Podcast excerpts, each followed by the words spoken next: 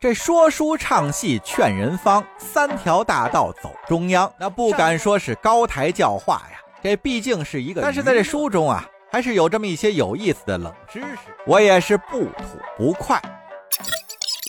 欢迎来到大宋医侠传番外篇，没用的冷知识又又又增加了。哈哈哈哈哈哈！诸位。又到了这个专辑的一大特色番外篇的时间了。我是书中沈万达的出演者薛文堂。随着书中主线故事情节的发展，辽宋两军也在我沈某镇守的定州城展开了激烈的攻防战。听着说书的海英慈说的场面还挺热闹。但是咱们俗话也说啊，外行看热闹，内行嘛，嘿嘿，看门道。说到这打仗的门道嘛，还是让我这河北西路正义使和您诸位聊聊吧。在咱们大多数人的印象之中，大宋朝是重文轻武，这自然也是有渊源的。太祖爷是造反起家。那自然也就防着手下造反。杯酒释兵权之后，大宋朝逐渐走上了重商主义道路，这军事和国防便是江河日下。话虽是这么说，但其实也不尽然。两宋时期，至少在兵器科技上，大宋还是远远领先于周边的国家的。包括这个故事当中，大宋的对手辽国，当然也包括后来的金和蒙。那在这故事中啊，定州城的防守是使用了大量的火器，这又是滚地雷又是霹雳弹的。而在历史中，真实情况的确如此吗？显然并不是。作者在这里有一定的夸张成分，但。也并不是没有原型的。两宋时期，火器确实有了长足的发展，也在大宋军中大量的装备部署。在北宋初年，宋军之中就已经部署了火箭和火棘犁。先说火箭，这个东西按理说古代早已有之，也就是在箭矢上绑上易燃之物，点燃之后射出去。不过，北宋时期的火箭做了一些改进，把火药包绑在箭矢上，箭矢本身加上火药的助推，这种火箭的射程就会有所增加，并且如果运气好的话，也能追加一定的爆炸效果。所以这个火箭威力也还不错。用更直观的形容，这种火箭有点像咱们现在过年烟花中的窜天猴。另一个就要说火棘梨，这火棘梨其实就是铁蒺藜内包火药做成的。由于本身它就是一个带刺儿的球形，所以非常适合用于做路障。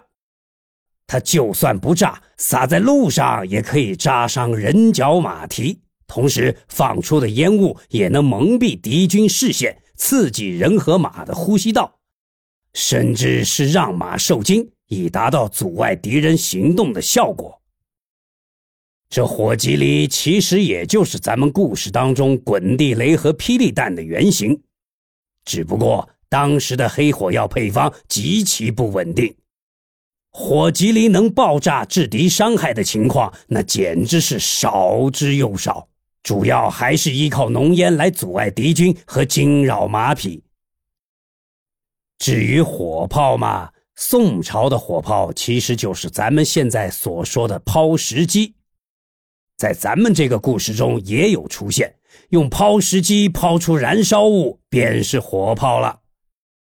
而且，其实这种所谓的火炮在宋辽交兵之时也并不常见，一直要到北宋后期的对金战争中才得以规模化的部署。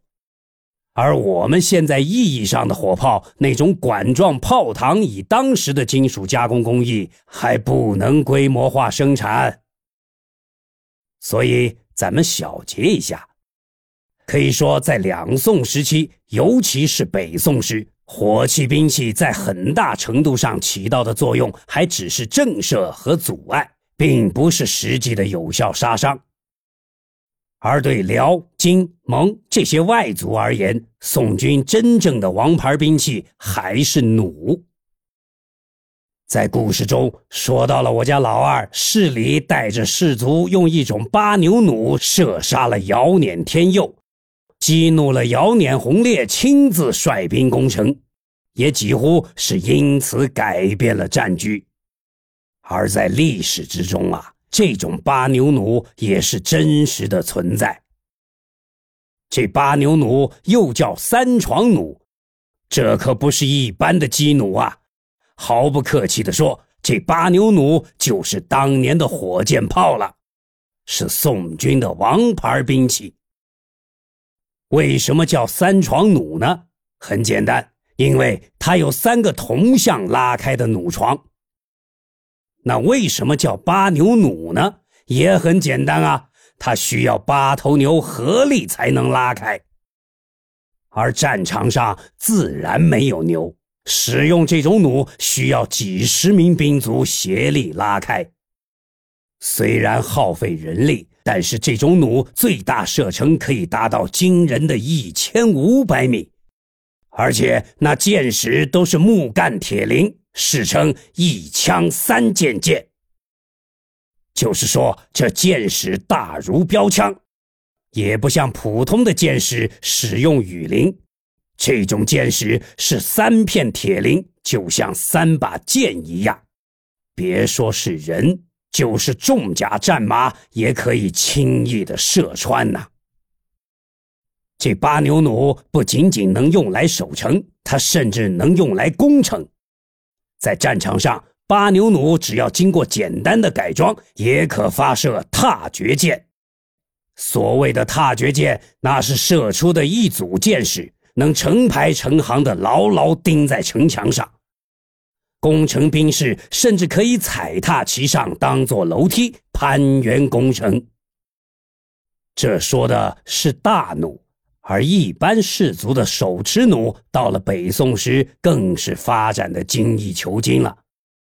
有了榫卯技术和标准化生产作为支撑，装备宋军的手持弩都是标准化产品，不像叶禅那一把定制品连弩。在战场之上，如果兵士们的弩机损坏，可以快速替换部件，重新投入战斗。而且弩兵的训练成本相当的低，在我省某的定州大营，甚至可以把投军个把月的新兵蛋子训练成和春秋楚国的养由基一样的神射手，这也大大提升了宋军的战斗力啊！哈哈哈，好了。这时候也不早了，和您诸位聊的也不少了。辽兵还在围城，我得想个办法解了这定州之围啊！今天的番外篇就说到这儿吧。另外，故事的主线依然在下午五点更新，点一下订阅，千万别迷路啊！哈哈哈哈哈哈！